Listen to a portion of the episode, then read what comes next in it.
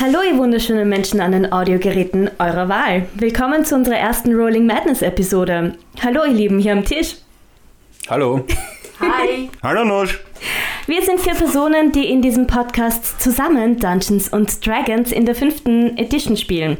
Die Würfelwürfe die Geschichte beeinflussen und es probably crazy wird, so wie der Name es schon sagt, Rolling Madness.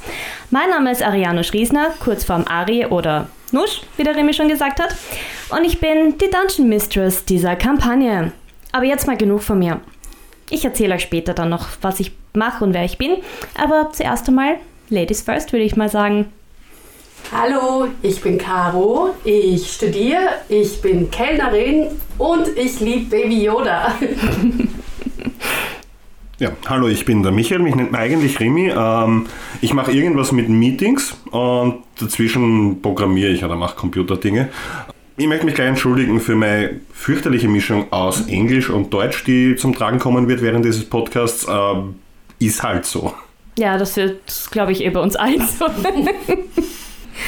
Ja, hallo, äh, ich bin der Matthias. Die meisten oder alle nennen mich, glaube ich, hier Matze. Ähm, ich bin im echten Leben Lehrer und studiere auch noch nebenbei und ja, vor allem die Wissenschaft gehört zu meinen Hobbys.